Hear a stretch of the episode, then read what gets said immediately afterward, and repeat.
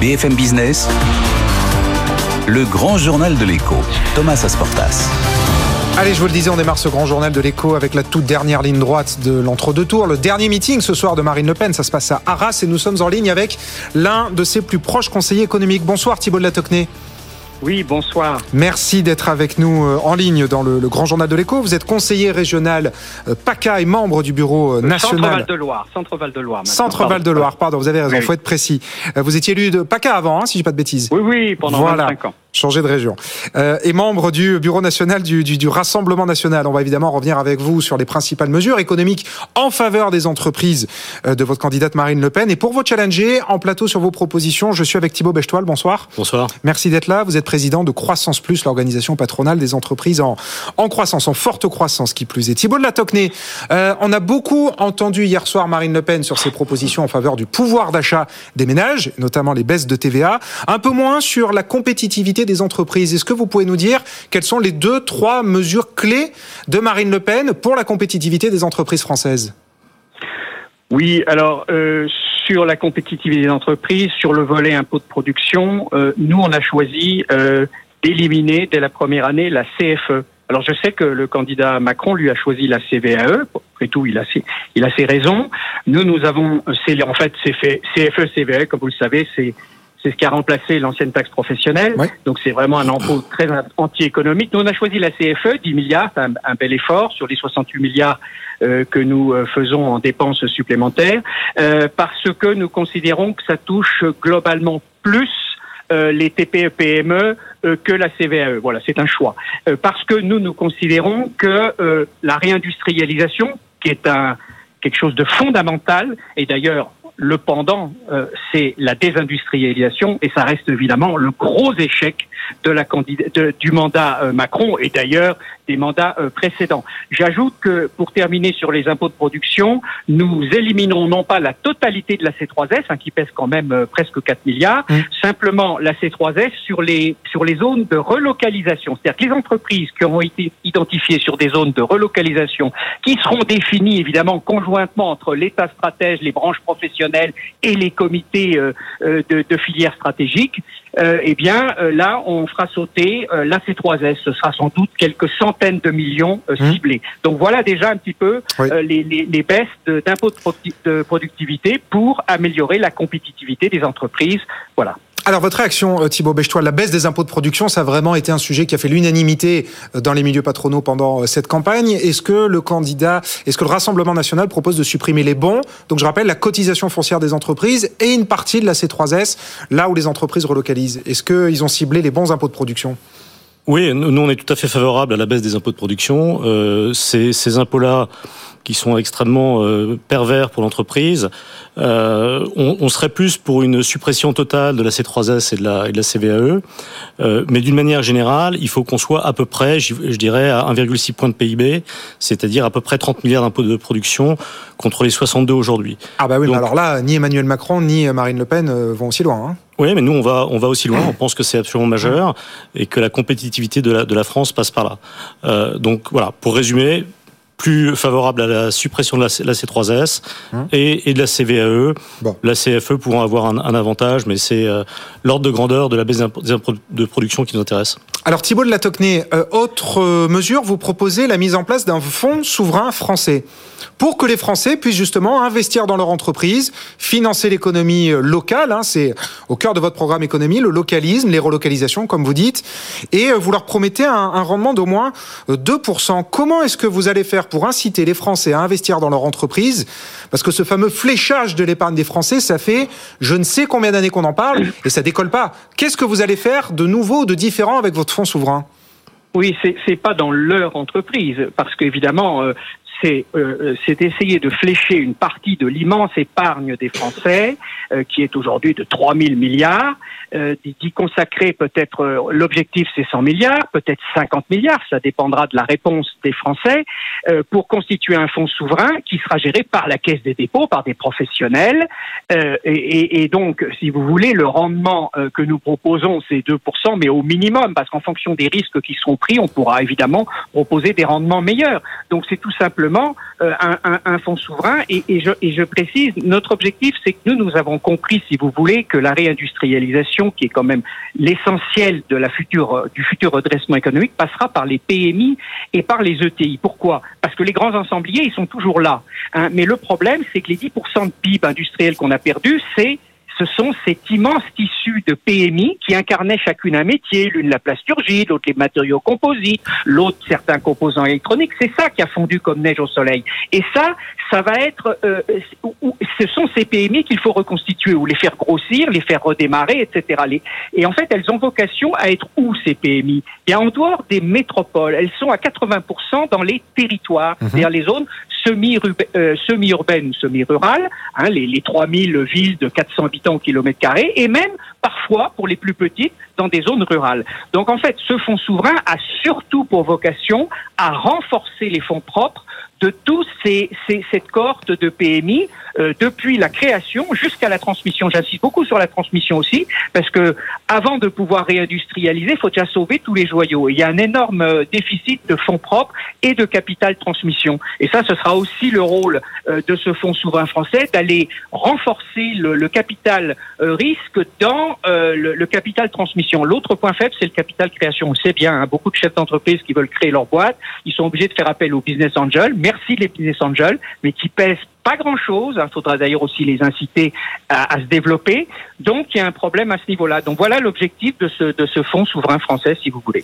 Thibaut Bechtoil, c'est la bonne, une bonne idée, la bonne méthode, un fonds souverain pour euh, revitaliser les territoires et développer euh, les entreprises, les TPE, PME, ETI, euh, effectivement, en dehors des grandes métropoles Alors, permettez-moi juste de réagir par une question. Donc, le fonds souverain par rapport à la BPI serait positionné comment, euh, monsieur?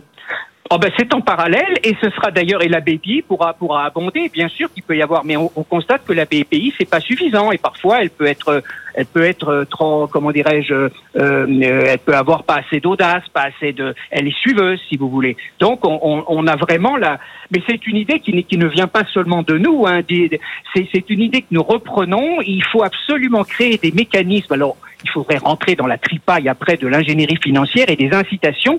Il faut arriver à prendre une partie, une petite partie de l'épargne des Français pour aller vers les fonds propres des entreprises. D'ailleurs, je considère que les banques et les, les, fonds adossés aux banques devraient le faire beaucoup plus. Mais il y a un problème à ce niveau-là. Si Alors, on, on, partage le, le, constat et l'objectif. Nous, on a des, des, propositions encore plus radicales. C'est-à-dire que si on regarde comment les, les États-Unis se sont développés dans les 50 dernières années et ont fait de oui. l'Europe une espèce de colonie numérique, euh, il y a trois facteurs. Le premier, c'est la taille du territoire américain, tout le monde a compris ça. Le deuxième sujet, c'est euh, la dépense stratégique qui doit être fléchée, euh, qui est fléchée dans la Silicon Valley et qui en Europe ou en France devrait être aussi plus stratégiquement fléchée vers les PME et le tissu industriel. Oui. Et la troisième, euh, le, le, troisième aspect, la troisième raison, euh, c'est la bourse. Et derrière la bourse, c'est les fonds de pension. D'accord Donc on pense que euh, les fonds de pension en partie, c'est-à-dire on a fait des propositions pour une retraite par euh, capitalisation, on aurait à terme un système à 90% répartition. Euh... Ah oui, bah alors là, pardon de vous interrompre, mais alors là, euh, ni Marine Le Pen, enfin on a entendu les deux candidats hier exposer des réformes très différentes, mais aucun des deux ne parle de capitalisation. Hein. On est bien d'accord, mais c'est peut-être la prochain coup, mais pas cette pas en 2022. On est bien d'accord, mais si vous voulez, c'est comme notre réponse. Je ne m'exprime pas du tout au nom directement de, de, de, de Marine, mais enfin je sais que dans l'esprit, ça pourrait se rajouter des, des retraites par capitalisation c'est très intelligent. Nous, on veut sauvegarder le système par répartition, mais pourquoi pas un jour aboutir à, à rajouter tout un pan important de retraite par capitalisation? Ce serait très bien, bien sûr. Bien sûr. Je voilà, sais. mais... Ouais. Ce sera le mot de la fin pour vous, Thibaut Bechtoil Oui, enfin, je sais que le sujet n'est pas vu ou pas compris. On y viendra. Et nous, notre rôle d'aiguillon du débat public mmh. en tant qu'association d'entrepreneurs, c'est de faire euh, progresser ce sujet-là. Aujourd'hui, la fonction publique est servie par un régime de capitalisation avec les RAF, qui est un, un fonds de 38 milliards. Mmh. La caisse d'allocation vieillesse des pharmaciens, même chose. Donc, c'est un vrai sujet et on regrette un petit peu que ce sujet n'ait pas été traité dans la campagne. Merci. Merci beaucoup à tous les deux d'avoir été les invités du Grand Journal de l'écho. Euh, Thibaut de la Tocnay, l'un des architectes du programme économique de Marine le Pen et Thibaut Bechtoil euh, pour vous challenger, président de, Croissance Plus. Merci à tous les deux. On marque une très courte pause et dans un instant, euh, je suis avec Mathieu Bechberti. On va revenir sur cette petite bombe lâchée ce matin par le président d'Engie qui nous dit que son entreprise peut se passer du gaz russe. Est-ce que c'est crédible? Et puis, euh, si c'est le cas, bah, comment il fait? À tout de suite. BFM Business, le grand journal de l'écho, Thomas Asportas.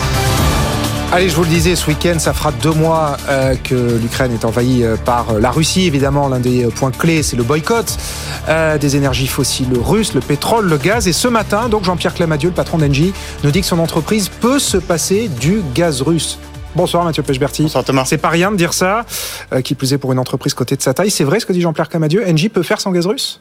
Alors écoutez, c'est toujours le verre à moitié plein ou à moitié vide. Lui, il le voit évidemment à moitié plein. Hein. Euh, objectivement, euh, ce qu'il dit et ce qui est évidemment vrai, c'est que les approvisionnements en gaz russe chez Engie, c'est 20% des approvisionnements totaux de gaz. Hum. Ça correspond d'ailleurs à, ce qu'ils sont pour la France. Hein, oui, c'est ça. Engie importe 95% du gaz en France. Donc c'est quand même pas rien. Hum. Mais effectivement, c'est gérable, comme il dit. On le remplace en tout cas euh, euh, euh, cet approvisionnement de gaz russe, pour moitié par du gaz naturel liquéfié, hein, le fameux GNL qu'on va faire venir des autres pays, essentiellement du Qatar et des États-Unis. Mais il y a aussi l'autre moitié, et là c'est moins grave pour Engie que ça ne l'est pour, on va dire, pour la France, mmh. qui sont des économies absolument colossal d'énergie en gaz pour l'hiver prochain. Ah Ça, on va dire, c'est le problème du gouvernement, mais réduire la consommation. Réduire la consommation de manière drastique. Vous savez, on a parlé de rationnement même euh, pour les entreprises. C'est au-delà des économies. Ça ah oui, c'est au-delà de la sobriété là. Ouais, ouais. On est, on est très au-delà de la sobriété. Donc c'est 20% d'approvisionnement, c'est effectivement gérable, mais c'est pas non plus sans impact. Si on regarde le verre à moitié vide pour le coup, puisque Engie est quand même un groupe qui est encore extrêmement dépendant à ses activités de gaz dans leur globalité, hein et effectivement, ça pèse environ le gaz, c'est la moitié de, des marges Hein, du groupe euh, du groupe Engie. Et donc le gaz russe, on peut estimer à la louche hein, euh, que c'est environ 10% des marges du groupe. Donc c'est quand même pas rien ah bah si dans euh, un an Engie doit se passer de 10% de ses marges. Donc c'est quand même pas du tout euh, anodin. Clairement, euh, on peut faire entre guillemets euh, techniquement, mais par contre financièrement, là effectivement, le, le coût serait loin d'être sujet stratégique loin d'être notre groupe. Ouais. Euh, sujet stratégique et financier. Dans le même temps, on le sait, toujours lié à cette invasion de l'Ukraine, la Belgique, un pays où Engie est assez présent avec sept centrales nucléaires euh, qui devaient s'arrêter. Bah finalement, on va remettre euh, une pièce dans la machine en gardant quelques réacteurs ouverts. C'est la décision qu'a pris le, le, gouvernement belge. Ça évidemment, ça fait pas les affaires d'Engie qui avait passé des provisions pour mettre un terme à, cette activité. Et donc avec ce paysage-là, euh, un gaz compliqué avec euh, la situation euh, en Russie, un nucléaire compliqué en Belgique, on imagine que le groupe doit encore plus accélérer sur les renouvelables. Oui, c'est pour ça. la, la troisième jambe du groupe, quoi. Exactement, et c'est pour ça que la, la, guerre en Ukraine et la crise du gaz russe posent un vrai problème stratégique chez Engie, qu'on n'a d'ailleurs pas tous vu. les marchés ne l'ont pas vu. Le gouvernement est en train de s'en apercevoir, et mmh. nous aussi avec. Et effectivement, problème sur le gaz, on vient d'en parler.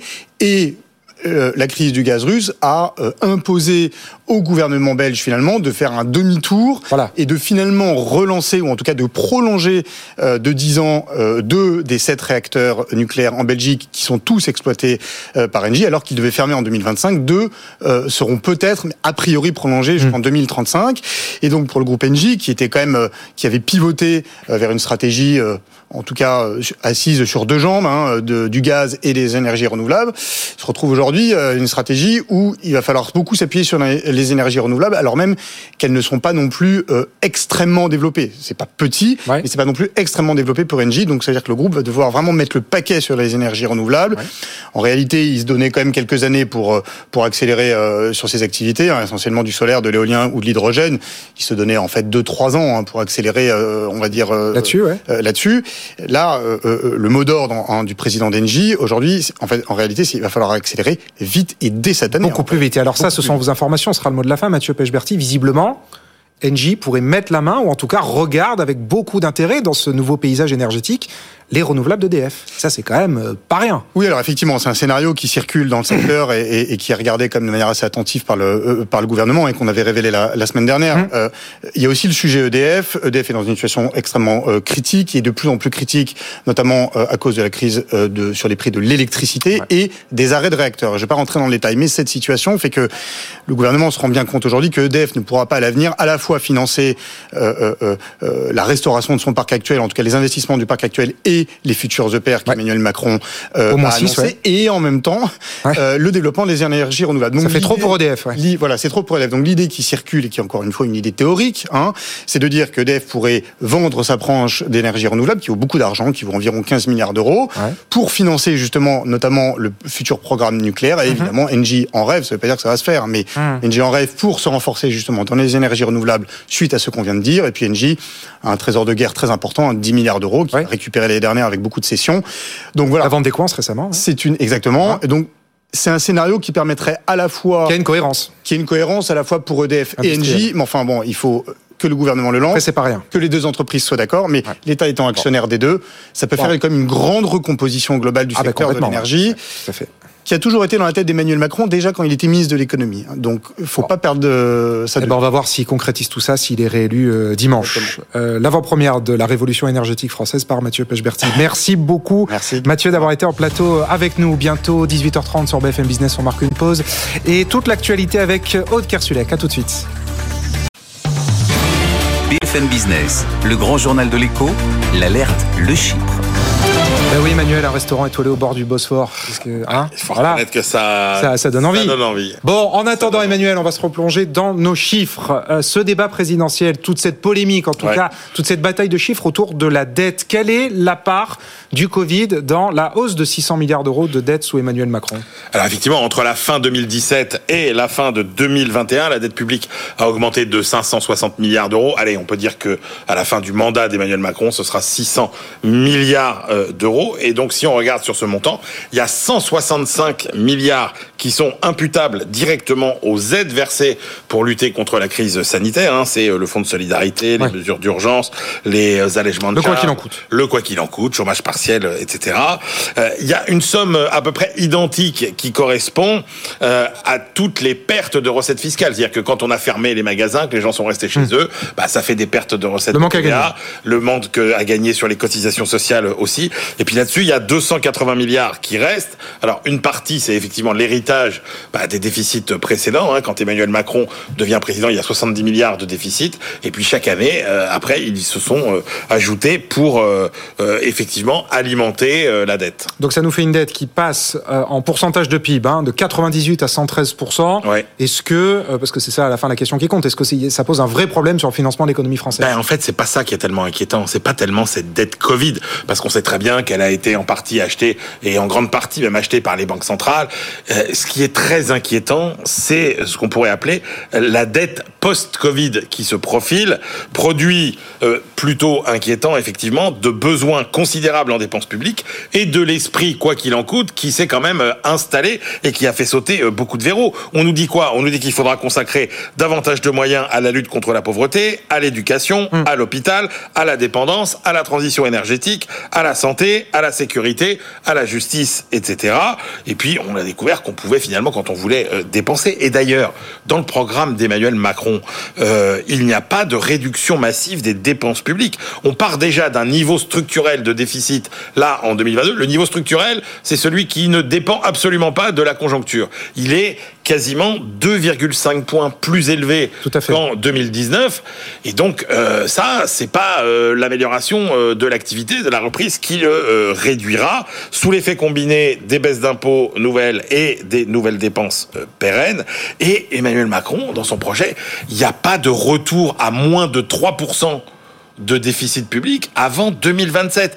Donc un effort assez faible. Avant la fin du prochain euh, quinquennat. Et euh, d'un mot, euh, Emmanuel, à tout ça, vous rajoutez la remontée des taux. Est-ce que tout ça, ça nous fait un cocktail quand même de petites crises financières à venir? Alors, effectivement, quand on fait froidement et arithmétiquement l'opération, ça fait froid dans le dos, puisque un point de hausse des taux d'intérêt sur la dette française, c'est grosso modo en cumulé jusqu'en 2030 150 milliards d'euros de charges de la dette supplémentaire. Ah oui. Alors après, bon, on peut se dire qu'il n'y a pas péril en la demeure. D'abord parce que les taux sont bas. N'oubliez jamais que euh, ce qu'on paye vraiment, et c'est ça qui compte, c'est les taux de la dette qu'on a déjà libellés, donc des taux de dette qui sont des dettes émises au moment où les taux d'intérêt étaient très bas, et que les taux d'intérêt qu'on va payer sur notre dette sont très inertes. Hein. ils sont beaucoup plus inertes que les taux d'intérêt euh, de euh, marché. Il faut voir qu'il y a 50% de la dette française qui est détenue par des étrangers, qui sont plutôt des investisseurs qui ont un horizon de placement assez long, qui sont plutôt sensibles aux euh, notations des agences.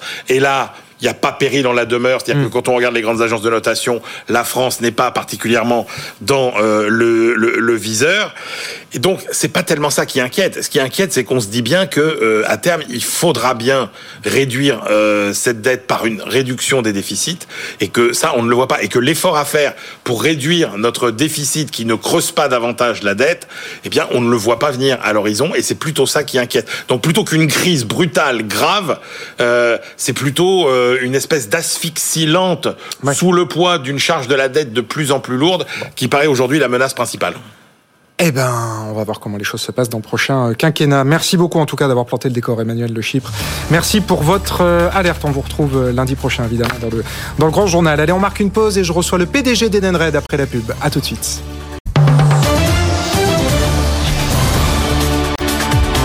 BFM Business, le grand journal de l'écho, Thomas Asportas.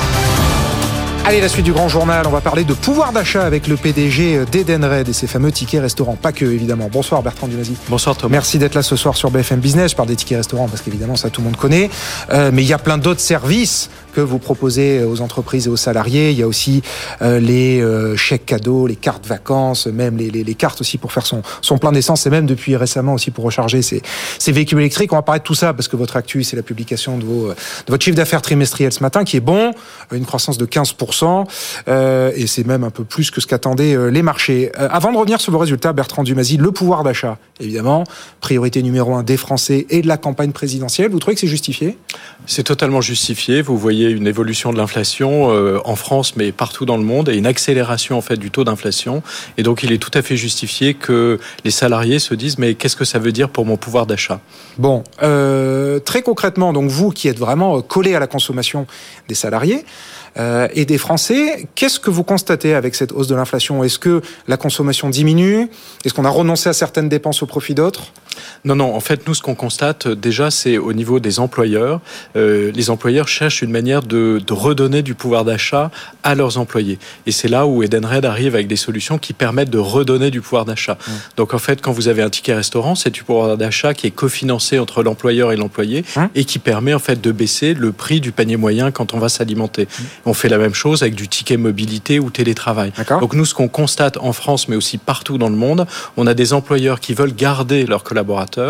Le, le, le, la première angoisse des collaborateurs est l'évolution de son pouvoir d'achat et donc il est du ressort des employeurs de redonner du pouvoir d'achat en utilisant notamment les produits Edenred. Alors, euh, donc juste avant de creuser ce que, votre réponse, vous dites que vous constatez pas de baisse de la consommation. On ne constate pas de baisse de la consommation aujourd'hui et c'est vrai en France et c'est vrai partout dans le monde. Et alors, donc je, je rebondis sur ce que vous dites, les entreprises pour garder leurs salariés préoccupés par le pouvoir d'achat, mis sur les solutions que vous proposez, enfin vous et vos concurrents Oui. C'est un, un, outil de, de, rétention des salariés. C'est un outil de rétention des salariés. Je vais, je vais prendre l'exemple français, même si la France ne fait que 16% de notre chiffre d'affaires, mais c'est quand même 16%. En fait, on voit aujourd'hui des taux de rotation dans le personnel qui sont assez élevés. C'est la fin de la crise Covid. Il y a de nouveaux modes de travail. Oui, Donc on voit une grande oui, puis de nouvelles aspirations. Et de nouvelles aspirations.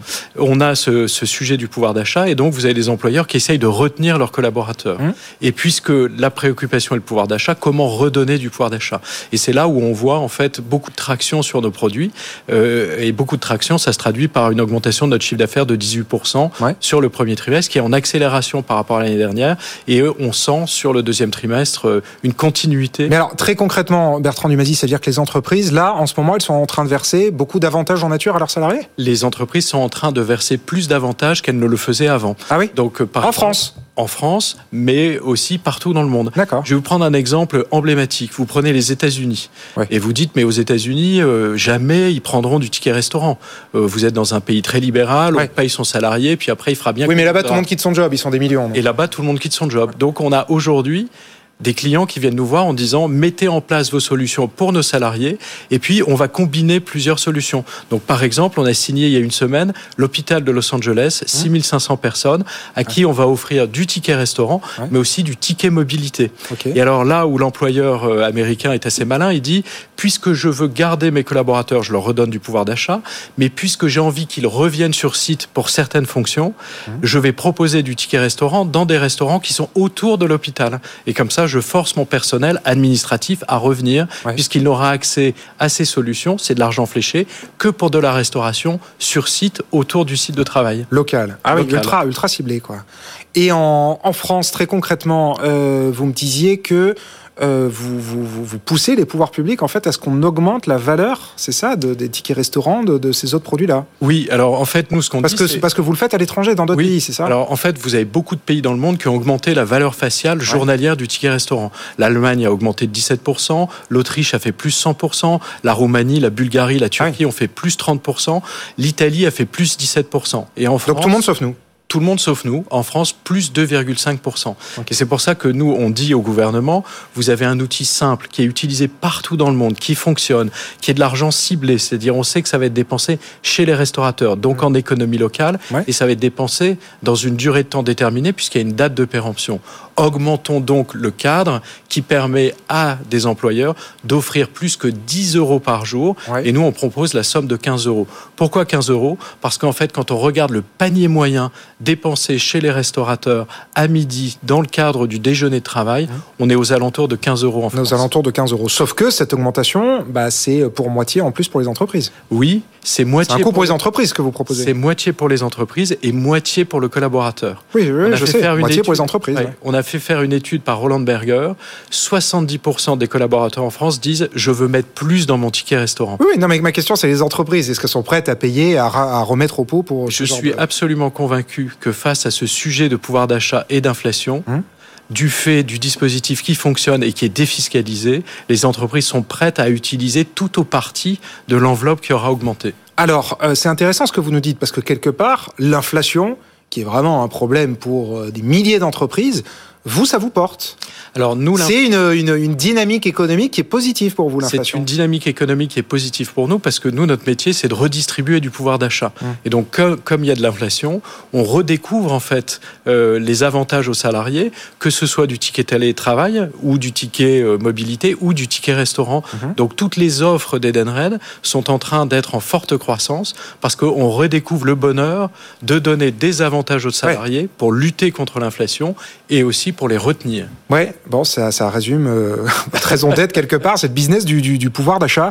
Donc quelque part, cette, cette conjoncture qui est vraiment mauvaise. Là, on est en pleine réunion de printemps du FMI et de la Banque mondiale. Tous les instituts un par un renvoient leur euh, prévision de croissance mondiale à la baisse. Vous, qui êtes justement un groupe mondial, euh, vous êtes hors conjoncture. Enfin, ça va bien pour vous, quoi. Alors, ça va bien pour nous, puisque ce trimestre, on est en croissance de 18%. On était en croissance de 14% l'année dernière. Hum. Et on voit ce train de croissance continuer. Alors, il est dû quand même à plusieurs choses. C'est-à-dire qu'il est dû à l'attractivité de nos produits, mais il est dû aussi au fait qu'on a investi massivement depuis des années. On investit entre 300 et 350 millions d'euros chaque année pour développer nos solutions totalement digitales. Mmh. Ce qui fait que non seulement vous avez une offre attractive, mais qui devient de plus en plus attractive et totalement connectée. Aujourd'hui, si vous utilisez une solution Edenred en ticket restaurant, vous avez accès à 200 plateformes de livraison, qu'elles soient... Alors on va en parler, finissez, mais ouais, ouais. Qu'elles soient mondiales ou locales. Donc à Nantes, vous pouvez utiliser Melchior grâce aux solutions euh, Edenred de ticket restaurant. Si vous les payez par téléphone portable, le nombre de connexions et de paiements par téléphone portable est fait x2 en un trimestre. Parce qu'aujourd'hui, on travaille avec Apple Pay, Google Pay, Samsung Pay. Et donc, l'environnement technologique 100% digital qu'on a développé entraîne une satisfaction de l'utilisateur qui est en croissance. Donc, on a un mélange d'une conjoncture qui est porteuse pour Edenred, mais aussi de solutions sur lesquelles on a beaucoup investi et qui sont en fait plébiscité par les utilisateurs. Ces solutions-là, justement, les solutions euh, vraiment du Covid, la digitalisation, le télétravail, les services de livraison, est-ce que c'est pas en train un peu de se retourner avec la levée des contraintes? On voit par exemple dans l'actualité, vous parlez des plateformes de livraison, on a la plateforme Just Eat qui va euh, licencier un tiers de ses effectifs en France, qui va euh, revendre même pas deux ans après, donc en plein début de crise Covid, un achat à plus de 7 milliards de dollars. Bon, ça c'est pas votre secteur, mais on a Netflix et les valeurs stay at home, quoi, vraiment purement digitales, en train de s'effondrer en bourse en perdant des abonnés. Est-ce que toute cette économie-là, il n'y a pas un retour de bâton et un retour justement vers l'économie physique? Vous, vous le, vous le voyez peut-être, peut-être plus de consommation dans les restos et moins dans les euh, Deliveroo et les plateformes de livraison? Alors nous aujourd'hui, on ne le voit pas. C'est-à-dire ah bon? les chiffres sont assez simples. Le premier trimestre 2022, en termes de nombre de connexions à des plateformes de livraison, partout dans le monde a fait plus 20% par rapport au premier trimestre 2021. Donc on ne voit pas ce ralentissement. Parce que qu'est-ce qui se passe? Vous avez quand même aujourd'hui... Un rééquilibrage quoi, entre le physique et le digital. Alors, c'est 20%, c'est pas les x2 qu'on a connus pendant le Covid. Hmm. Mais ça continue. Et pourquoi ça continue? Parce qu'en fait, le télétravail s'est durablement installé hmm. en mode de travail en moyenne, vous avez 20 à 30% de la population qui télétravaille mmh. et qui télétravaille deux jours par semaine. Et quand vous télétravaillez, rien de mieux qu'une solution totalement dématérialisée pour accéder à vos avantages aux salariés, notamment les avantages euh, d'alimentation. Bon, à toute épreuve. Hein, donc euh, Eden Red, ce sera le, le mot de la fin. En, tout, cas, on essaye. Ouais, en tout cas, vous essayez. Ce sera ma, ma toute dernière question. La dernière fois que vous êtes venu euh, me voir, vous étiez aux portes du CAC 40. Oui. Il y a eu un appel d'air. Bon, finalement, c'est Atos qui est sorti, Eurofins qui est rentré.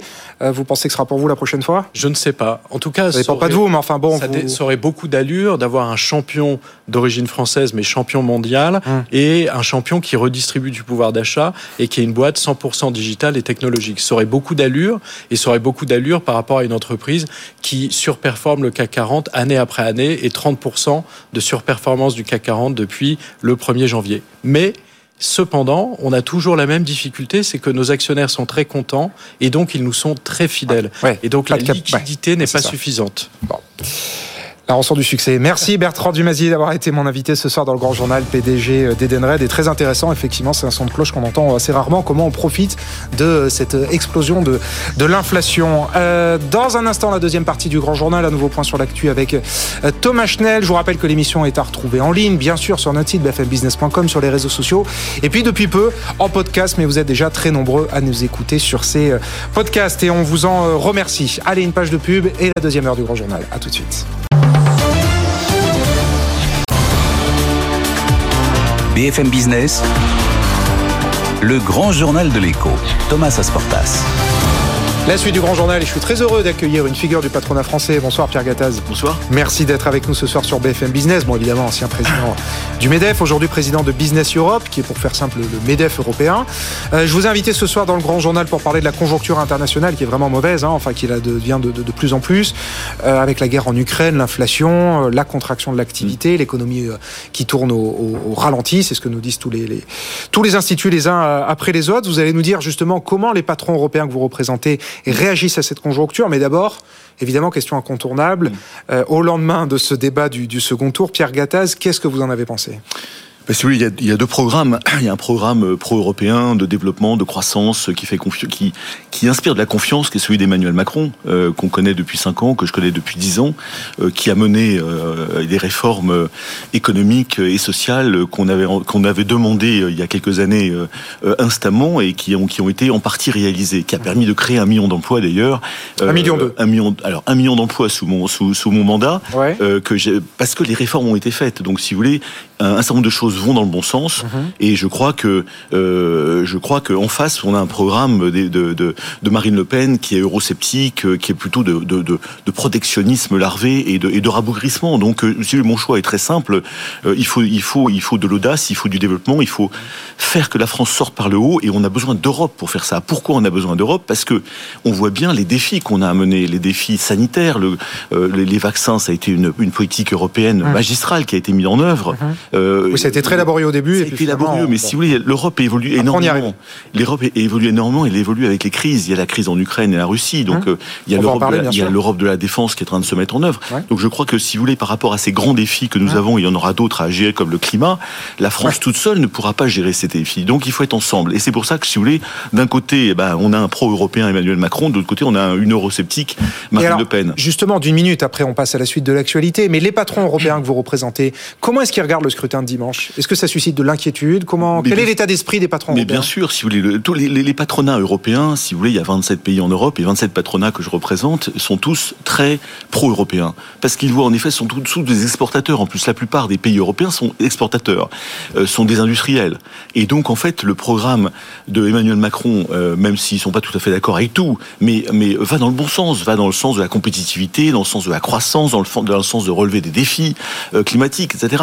Euh, alors que Marine Le Pen euh, veut sortir des traités européens et il voit d'ailleurs ses patronats voient euh, Marine Le Pen comme quelqu'un qui risque d'aller vers le, le, vers le, vers le Frexit. Ouais. Euh, c'est ça le problème, si vous voulez, c'est qu'au bout du bout, est-ce que de, de, contester et de remettre en cause tous ces traités, etc., qui ont été bâtis depuis des années, euh, eh bien, ça va pas conduire à ça et donc un isolement de la France ouais. euh, qui va être terrible parce que si vous voulez, le protectionnisme dans son ensemble, si vous voulez, c'est complètement délirant. C'est-à-dire que vous vous recroquevillez, vous vous, vous ne vous ne vous mondialisez plus et vous fermez vos frontières quelque part.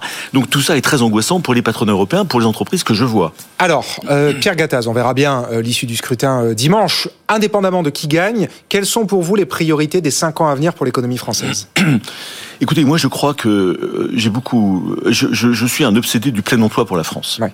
Pourquoi? Parce que avec mon, mon poste d'observatoire de, de l'Europe, Hein euh, je vois des pays au plein emploi. Je vois l'Allemagne au plein emploi à 4%. Je vois la Suisse à 2,5% à côté de, à côté de nous. Ouais. Les Pays-Bas, etc. Je vois tout l'interland allemand, c'est-à-dire les pays de l'Est, euh, la, la, la Hongrie, la Roumanie, etc. qui ont qui ont réindustrialisé leur, leur pays d'une part et qui sont au plein emploi. Et quand vous êtes au plein emploi, vous réglez tous les problèmes. Déjà, vous donnez du, du travail à tout le monde, aux jeunes, aux moins jeunes. Oui, oui. Bon, c'est socialement, c'est formidable. Non, mais le plein emploi, c'est évidemment, tout le monde va vous dire oui, mais, comment attendez, Alors comment mais, mais comment Alors, il y a d'une part, il y a quatre, il y a quatre, c'est Marie des 5 C. D'abord, il faut une obsession du plein emploi. Et je suis très content qu'Emmanuel, c'est le, le cap, le cap, l'obsession. Il faut qu'Emmanuel Macron en a parlé à plusieurs reprises. Je suis ravi qu'il en ait parlé parce que euh, j'étais un peu seul à en Mais ça, parler. bon, ça, tous les non, candidats non, veulent du non, plein non, emploi. Non, non, non, pas du tout. Ah, il y en a qu'un qui, l'a, clairement exprimé. Et bravo. Et donc alors Et vous, bravo. Vos, pro- vous, vos propositions Deuxième chose, croissance. Il faut de la croissance. Donc si vous recroquevillez avec un programme euh, de, de protectionnisme, ça ne marche pas. La croissance, il y en a partout. Il y a la croissance sur le climat, etc. Il faut aller chercher de la croissance. Euh, et, et nous, en tant qu'entrepreneurs, on voit, on voit beaucoup de croissance dans le monde. Donc il faut, il faut donner la possibilité d'aller chercher cette croissance. Troisième chose, la compétitivité.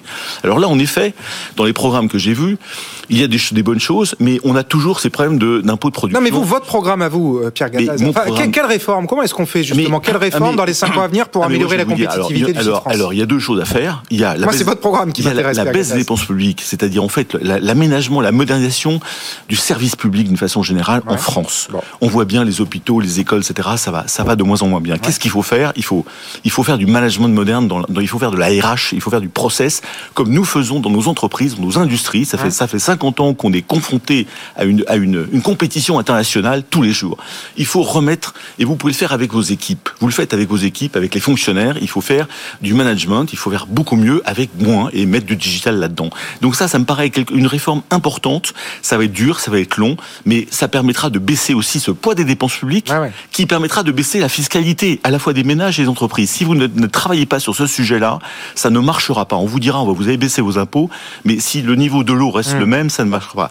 Deuxièmement, il faut travailler sur le, le modèle social français. Ouais. Le modèle social français, sachez que quand vous donnez 100 euros net à quelqu'un dans sa poche, Ouais. ça coûte 186 euros à l'entreprise, presque 200. Aux États-Unis, c'est 115. En Angleterre. Oui, c'est 125. En Allemagne, Espagne, etc., vous êtes entre 145 C'est mieux que moi que ce ne sont pas les, modèles- les mêmes modèles sociaux. restons sur l'Europe. Vous êtes entre Voilà. 145, 155, 165. Bon, dans la moyenne européenne, doit être à 150. Quand vous donnez 100 euros net à quelqu'un, en Europe, en moyenne, c'est 150 chargés. euh, Et nous, pour- pour la 170? boîte. 186. 186. Pourquoi? Parce que vous avez trois blocs de réformes là-dedans. Vous avez la retraite, vous avez l'assurance chômage et vous avez toute le, la partie maladie, prévoyance, santé. Eh bien, euh, pour ce qui est retraite, il est, il, il faut, il faut travailler plus. Je suis désolé, Mmh. mais bon, ça fait dix ans que tout le monde le dit. Ça fait dix ans que tous nos voisins européens euh, euh, euh, travaillent jusqu'à 65 ans. On va être les seuls. Euh, Au, au monde, près, non pas au monde, mais des pays de l'OCDE et de l'Europe, en tout cas, à travailler à 62 ans. Il faut travailler plus. Bon. Sinon, vous, bon, ça c'est le premier point, la retraite, et qui permettra de faire 15 à 20 milliards d'économies euh, au minimum à terme. L'assurance chômage, il faut continuer des réformes pour que le travail paye plus que le chômage. Ouais. Il y a eu des débuts de réformes qui ont été faits, etc. Hein Euh, là encore, on est bon, il y a plein de choses à faire de mieux. Et Ouais. puis il y a tout ce pôle santé maladie Hein qui revient à mon premier problème de de la dépense publique et de l'aménagement de de ce grand pôle euh, hôpital santé, etc. français, Hein euh, où il faut travailler, où il faut il faut faire beaucoup mieux avec beaucoup moins, en motivant chacun des acteurs, chacun de nos fonctionnaires, euh, comme nous le faisons dans Et nos ça, entreprises. ça passe peut-être par des augmentations de salaire. Euh, Pierre Gattaz, le Oui. pouvoir d'achat, qui est donc la principale préoccupation des Oui. Français et de cette campagne. Sûr. Ma question est très précise, Pierre Gattaz, là-dessus. Est-ce qu'au nom de la cohésion sociale, il faut plafonner au niveau européen le salaire des grands patrons? On a appris hier que les patrons du CAC 40 n'ont jamais autant gagné euh, dans l'histoire. 8 millions 7 en moyenne. Est-ce que justement, au nom de la cohésion sociale, il faut un plafond des salaires des dirigeants, un plafond européen? Je vais vous répondre à votre première question sur comment Oui, puis redonner à la deuxième aussi, s'il vous plaît. On peut redonner du pouvoir d'achat et de la liberté par le plein emploi. Donc ça, on le dit jamais. Le plein emploi permet de donner du travail aux gens, de Oui, l'épanouissement, etc. Et, et du salaire. Bon. Deuxièmement, il faut que ce salaire paye. Ça, je suis complètement d'accord avec vous. Il faut que, le, il faut que ces salaires payent. Et donc, euh, pour le perculer, il faut retravailler sur ce modèle social pour baisser ce couche de charge. Et ne pas faire en sorte qu'on ne va, on va faire des économies que sur le coût du travail. Il faut rede- redonner par cette économie à nos salariés. Ça, c'est important. Après, vous avez toutes les rémunérations variables qu'il faut continuer de développer parce que une fois qu'on a créé la richesse, il faut la partager. Et je suis tout à fait d'accord qu'il faut continuer de travailler sur les variables, etc. Après, vous m'avez posé des questions sur, le- sur les rémunérations des grands patrons. Au nom de la cohésion sociale, encore une fois. hein. Vous savez Mais- bien que sur oui. BFM Business, on tape pas sur les Oui, salaires des mais- patrons, mais, la sûr. cohésion sociale, c'est l'intérêt général. Mais bien sûr, et moi je suis d'accord pour. euh, D'abord, j'étais euh, un des artisans du code AFEB MEDEF, euh, qui avait été lancé par le MEDEF, mais Laurence Parisot juste avant moi et que j'ai continué. Mhm. Et bien évidemment, c'est une réglementation qui permet de faire ce qu'on appelle le say on pay, c'est-à-dire que les actionnaires d'une entreprise Oui, peuvent donner, peuvent donner leur avis Ouais. sur un niveau de rémunération. Bon, c'est ce qui s'est passé chez Stellantis, Non, euh, visiblement. Ça pas passé chez Stellantis parce Ça que commencé, les c'est actionnaires ont Non. voté à 52% contre Non, la rémunération de c'est Carlos pas une entreprise française, c'est une entreprise Ah, bah oui. hollandaise. Tout à fait, oui. Donc si ça s'était Ouais. passé en France, ça ne se serait pas passé comme ça. D'accord. Parce qu'il y a le code AFM-MEDEF et le code AFM-MEDEF, il est très strict et il a permis de faire justement cette réglementation qui permet d'éviter en effet des dérives euh, euh, qu'on a connues par le passé, qui permet par les patrons eux-mêmes de mettre une raison dans tout ça. Alors moi je suis gêné par cette grande rémunération dont, on- dont vous avez parlé.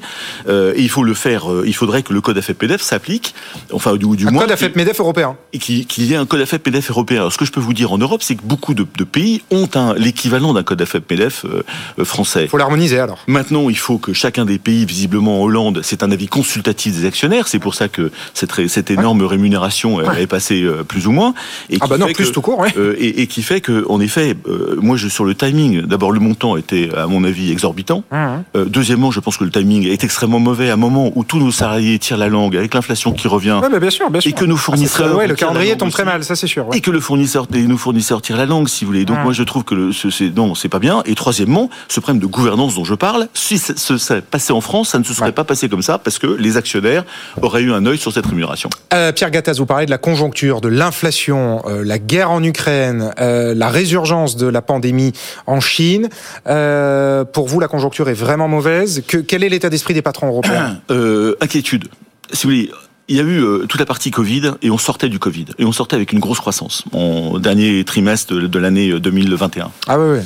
Deuxième semestre, oui, deuxième Euh, semestre, donc, excellent. deuxième semestre était, Ouais. était bon, voire Ah très bon, très etc. fort, tout le monde était reparti, euh, tout le monde fond. était content. Alors, il y a eu deux choses qui sont passées. Il y a la guerre en Ukraine, euh, incroyable, ça nous est tombé dessus, euh, tous. Bon. Les là, patrons que vous représentez, ils sont inquiets d'avoir une guerre au oui, port de ils sont, l'Europe. ils sont inquiets, bien évidemment. Plus qu'inquiets, même mais- peur. Est-ce qu'ils ont peur que la sont- guerre arrive chez eux? Non, ils ont pas. Il n'y a pas, je- il y a pas de peur. Il y a une, une énorme inquiétude. D'abord, il y a une énorme désolation de voir ces pauvres Ukrainiens, Oui, non, bien de voir les chars, etc. Donc, y a eu, je dirais, il y a une, il y a une tristesse infinie de se dire, on est, on est, on est au 22e siècle et il se passe ça à, à, à 500 Mmh. km de chez nous. Ça, c'est le premier point. Euh, donc, euh, donc, deuxièmement, en effet, euh, euh, il y a un triple impact, si vous voulez, de cette, guerre en Ukraine sur le plan économique. D'une part, vous avez des matières premières qui viennent de Russie, comme le titane, comme l'aluminium, comme Mmh. le nickel. Donc, comment faire pour euh, L'énergie. euh, et bien sûr, deuxième impact, l'énergie, euh, notamment 40% du gaz européen vient vient de la Russie. Et donc, si vous voulez, il y a une inflation énorme qui s'est créée à cause de ça Hein et qui a joué sur le taux d'inflation de l'Europe qui, aujourd'hui, en tendance annuelle, est de l'ordre de 7,5%. Et sur cette 7,5%, vous avez plus de la moitié, c'est-à-dire 4,5% qui vient du gaz russe. Tout à fait. Donc, Oui, de l'énergie. donc, donc ça, c'est le deuxième problème. C'est non seulement on a des problèmes de matières premières et de pénurie dans certains secteurs, et Mhm. deuxièmement, vous avez un problème d'inflation latente sur beaucoup de choses. Et troisième chose, vous avez un problème de supply chain. C'est-à-dire que les routes entre l'Asie et les routes ferroviaires et, et, euh, qui entre l'Asie et l'Europe passent par l'Ukraine et la Russie euh, pour la plupart. Donc il y a une énorme, énorme perturbation euh, parce qu'il faut changer de route, parce que la supply, la, la supply chain, etc. se, se, se trouve complètement perturbée. Donc voilà les trois gros problèmes qu'il y a et une- un manque de visibilité notoire qui fait qu'en effet il y a encore de la croissance dans beaucoup de filières, mais elle est revue à la baisse systématiquement puisque je crois que la- la- le, le FMI vient de dire qu'on va Ah oui. passer de 4% C'est ça. sur la moyenne sur la zone Europe à environ 3%. On va perdre un point là. C'est ça. Bon déjà et on est Et on est qu'au mois d'avril. et on est qu'au mois d'avril. Donc si c'est toute cette inquiétude qui, qui est là et qui fait que les, les, bah, tout- tout- les, entreprises sont agiles, euh, elles, elles, elles, elles bougent, euh, on bouge tous et on est tous, euh, on est tous à la manette pour essayer de gérer ça en espérant que la guerre se termine le plus rapidement possible. Mais Et ce sera ma dernière question, Pierre Gattaz. Il y a peut-être un, et c'est même sûr, un quatrième risque dont vous n'avez pas parlé face à l'inflation, c'est la remontée des taux. Les banques centrales, ça y est, resserrent leur politique monétaire. Est-ce que les entreprises sont prêtes à encaisser une hausse des taux? Je crois que si vous voulez, on est prêt à tout encaisser, si vous voulez, alors euh, plus ou moins en fonction de la, santé des entreprises. Non, mais est-ce que ça pareil Est-ce que ça, ça inquiète cette remontée des taux, les dirigeants? On n'en parle pas encore euh, parce que visiblement, ça arrive. Ça arrive, c'est arrivé euh, aux États-Unis, c'est pas encore arrivé en Europe, ça on en parle, etc. Il est clair que c'est un, un défi supplémentaire qu'il va falloir qu'on gère avec tous les problèmes en effet de, de qui, qui, qui, vont s'appliquer et l'inflation derrière. Donc en effet, c'est que ce sont des paramètres qui arrivent. Et vous n'avez pas cité le Covid chinois parce qu'à Shanghai il était fermé. Si, j'en ai parlé. Euh, qui fait que là aussi vous avez une bon. Donc si vous voulez, qu'est-ce qu'on fait Nous, on est en position d'adaptation, d'agilité maximum. Et comme on est des paranoïaques pour survivre, comme tout comme tout industriel ou entrepreneur, eh bien on vit dans une sorte de paranoïa en se disant qu'est-ce qui peut nous arriver. Et le, la hausse des taux fait partie de ces paramètres qu'il va falloir gérer. Mais on n'a pas de solution euh, à court terme à vous proposer euh, sur ce plateau ce soir. Bon, eh ben vous revenez avec une solution la prochaine fois. Alors Pierre Gattaz, merci beaucoup d'avoir été mon invité ce soir dans le grand journal de l'écho, ancien président du MEDEF évidemment, et aujourd'hui président de, Business Europe. Bientôt 19h30 sur BFM Business. Votre interview, Pierre Gattaz, à retrouver bien sûr en ligne, nos réseaux sociaux et euh, en euh, podcast dans un instant. C'est Aude Kersulek qui refait avec nous un point sur l'actualité. À tout de suite. BFM Business, le grand journal de l'écho, Thomas Asportas.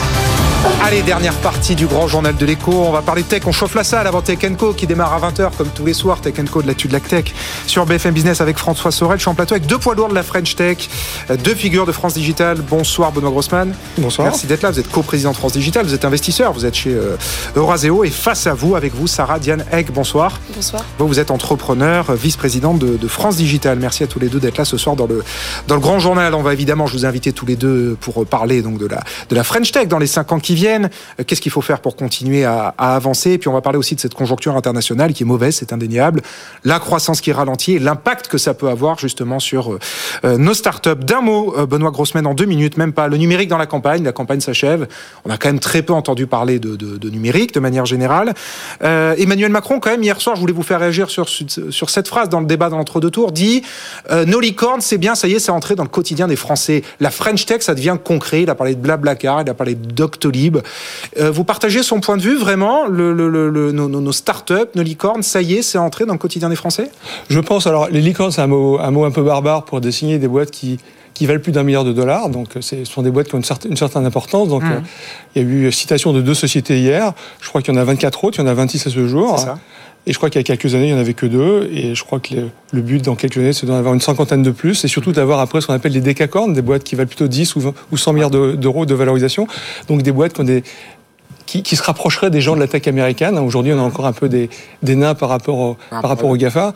Euh, non, mais ce qu'il a voulu dire, c'est au-delà de la valorisation, au-delà de la finance. Euh, voilà, les, les, Français connaissent les entreprises du CAC 40 parce qu'elles sont là au quotidien.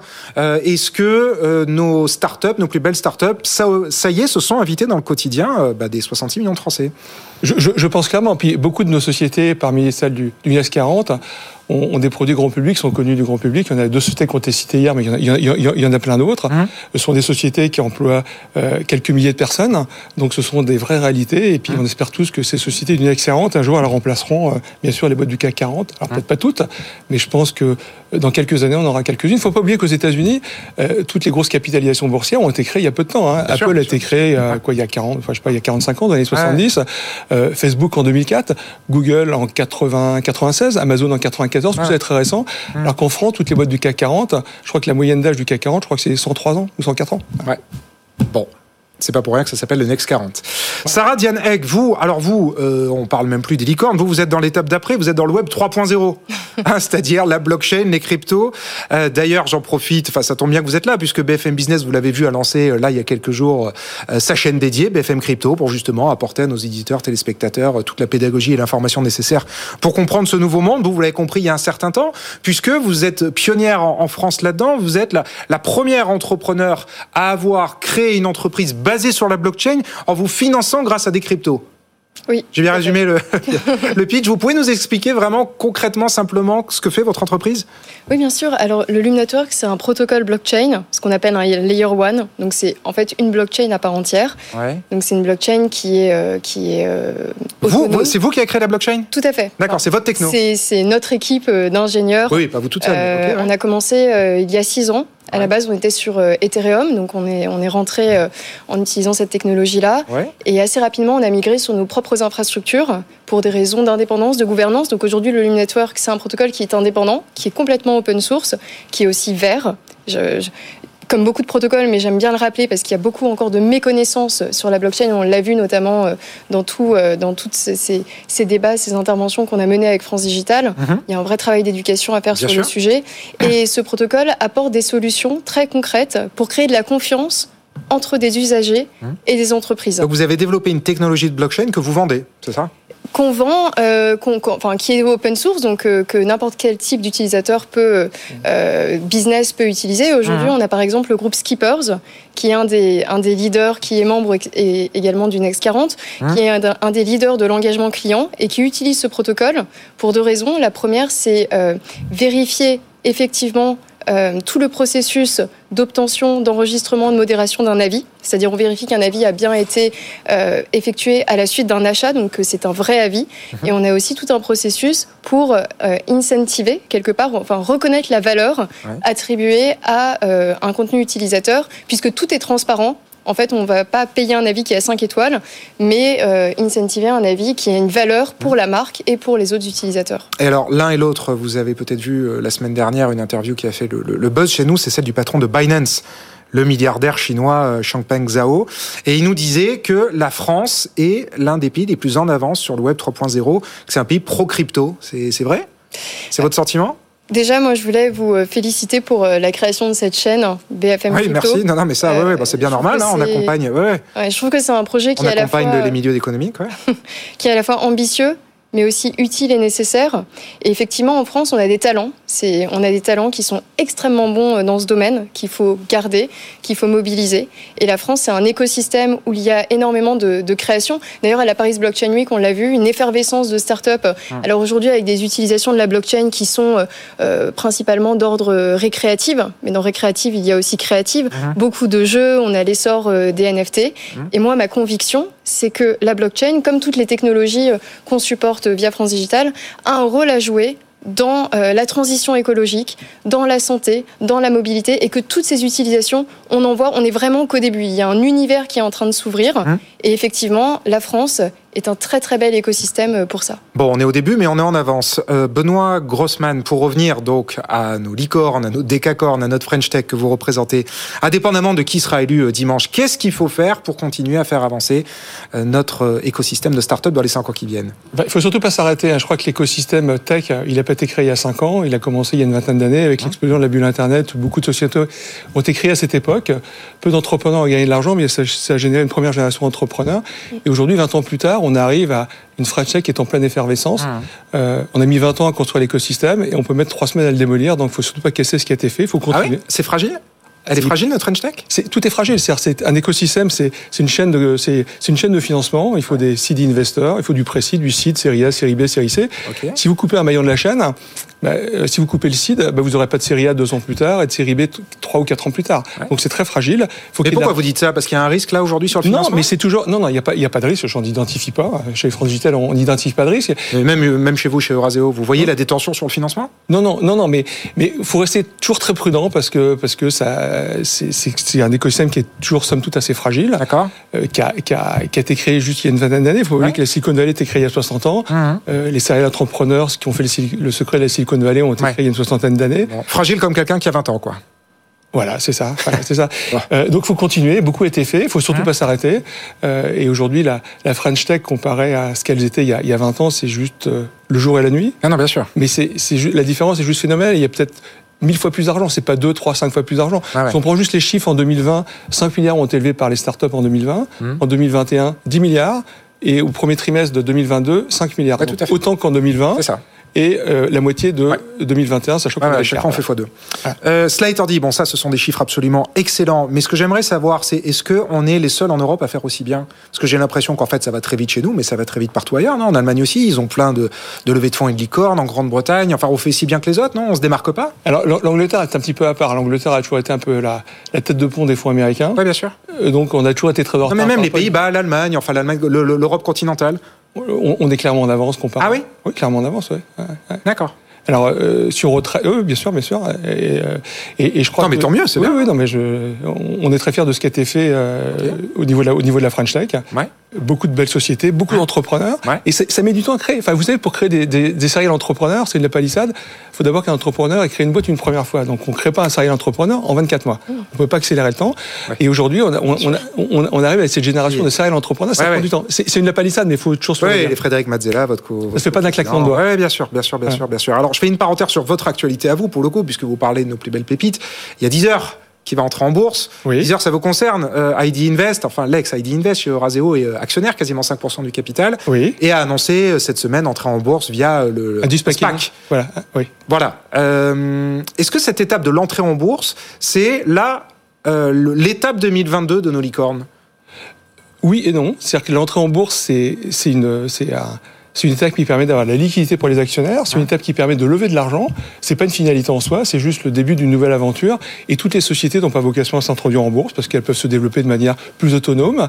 Euh, et s'introduire en bourse, il y a des contraintes, il y a des avantages, il y a des contraintes. Donc, euh, en fonction de, en fonction de ça, il faut voir, il faut peser le pour et le contre. Et c'est pas la panacée, c'est pas l'objectif de toutes les sociétés de s'introduire en bourse. Il peut y avoir des sessions industrielles. Et les boîtes peuvent continuer à être, à être gérées de manière totalement indépendante hors des marchés financiers. Être gérées par un marché financier, c'est toujours un peu compliqué. Il y a des contraintes. Oui, bien sûr. Et, et par contre, il y a beaucoup d'avantages. Vous avez une certaine notoriété. Ça vous permet de faire des acquisitions parce que vous avez du paper money qui est, qui est, qui est liquide. Ça permet d'offrir la liquidité partielle à vos investisseurs, aux fondateurs. Donc, ça a beaucoup d'avantages. Les contraintes, c'est bien sûr, il faut publier des comptes tous les trimestres. Euh, et quand ça va bien, c'est génial. Puis quand ça va pas, vous pouvez être des profit warning et puis vous faites taper dessus par la bourse. C'est pas très agréable. Donc voilà. Donc, euh, donc on est pas très- Netflix qui vous dira le contraire. Donc on est très content pour Deezer. C'était qu'on a Deezer, on l'avait financé en 2009. faut juste rappeler à l'époque, euh, quand on a financé Deezer il y a très très longtemps, c'est l'époque où le modèle de revenu de Deezer, on finançait, à l'époque il n'y avait, pas de- il y avait pas de smartphone, hein, quasiment pas, on écoutait de la musique sur son PC, et le modèle de revenu c'était de la publicité vidéo alors qu'on on écoutait de la musique. C'est un peu, c'est un, Ouais, c'est un peu dingue. ouais. Et si on m'avait expliqué en 2009 que les gens étaient prêts à payer 10 euros par mois pour louer de la musique, hein, pas pour acheter de la musique numérique pour la louer, mais on n'aurait jamais cru. Bon. Comme quoi. Et comme quoi. Euh, Sarah Diane Egg, vous, euh, vous voulez euh, être de, ce, de cette écurie des céréales entrepreneurs? Vous avez déjà euh, d'autres idées de, de boîte en tête? Enfin, C'est quoi le- le- la suite pour vous?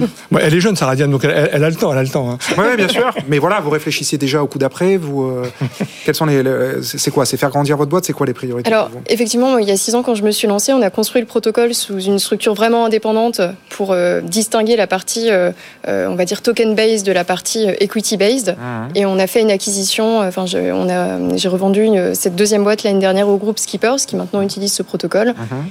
Et mon but aujourd'hui, c'est euh, d'avoir la capacité de déployer en fait cette technologie euh, à travers d'autres acteurs, euh, voilà, sur des sujets qui me touchent aujourd'hui de plus en plus et, que j'ai cité tout à l'heure et qui peuvent avoir un impact positif sur la société et l'environnement. Mhm. Et je pense que le, la beauté de la blockchain, c'est en fait la, la capacité technologique à lier plusieurs cas d'usage les uns avec les autres. Parce que par exemple, quand on est un consommateur, qu'on fait des avis en ligne, qu'on achète des produits, euh, on est aussi quelqu'un qui, euh, euh, qui, qui voilà, va, va réfléchir en termes enfin, de, de, de, de mobilité, sur son logement, etc. Et tout, tout est lié.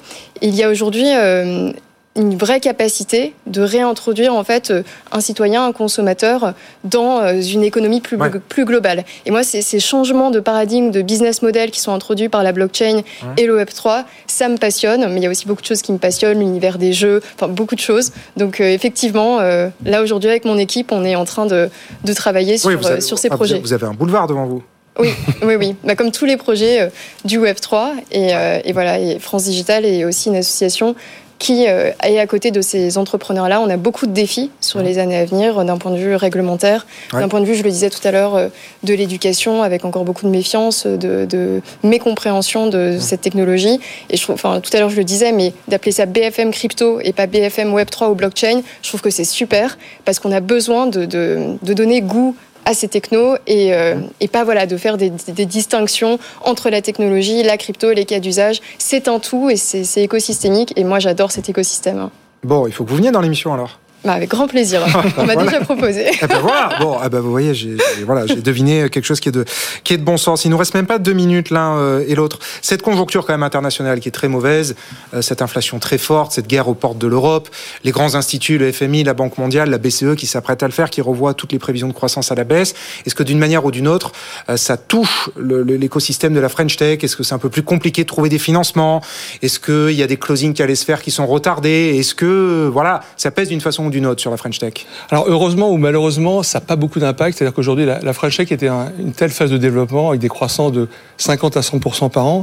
Donc euh, on va juste observer quoi une baisse de la croissance. Donc euh, plutôt que de croître de 50 à 100, à 100 par an, nos boîtes elles vont croître peut-être de 40 à 80 Enfin, il y, a pire dans la vie, donc. Euh, non, bien sûr. Non, mais je parlais des, des levées de fonds. On entend un peu moins parler fin 2021 toutes les semaines, au moins une fois par semaine, on entendait des gigas levées de fonds, 300, 400, 500 millions.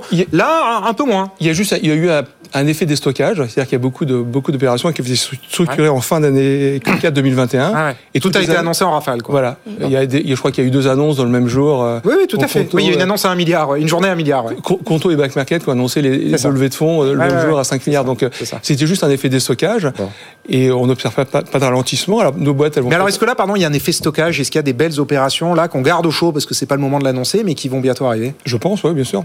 non, mais je vous demande pas si vous pensez, je vous demande si, ah, vous savez. J'en suis sûr, j'en suis sûr, j'en suis sûr. D'accord. Ah, bon. Eh ben c'est bien. Oui, Garage, on a des, On, est, on, est, très positif. On est très positif sur la suite. Il y a un écosystème qui est magnifique. On a des entrepreneurs de top qualité, donc euh, on a tous les ingrédients pour. Euh, Ça marche. La France a tout pour réussir, comme on dit sur BFM Business. Il y en a qui le disent. Il y en a qui merci, il y en a qui le disent. Bon, et c'est à vous de le prouver, c'est vous les entrepreneurs, c'est pas moi. Merci, merci et les investisseurs. Merci à tous les deux d'avoir été mes invités ce soir dans le grand journal de l'écho. Sarah Diane Egg, donc entrepreneur, vice-présidente de, de, France Digital et Benoît Grossman chez Euraseo et co-président de France Digital. Nos interviews, parce qu'il n'y a pas que la télé et la radio, sont aussi à retrouver en ligne sur notre site, sur les réseaux sociaux, en podcast. Donc je vous donne rendez-vous dans les minutes qui viennent pour nous écouter si vous avez pu nous suivre en direct. Et comme je vous le disais, on a chauffé la salle. 20h, c'est Tech avec François Sorel. Toute l'actu de la tech, 20h, 22h sur BFM Business. Très bonne soirée. Le grand journal de l'écho sur BFM Business.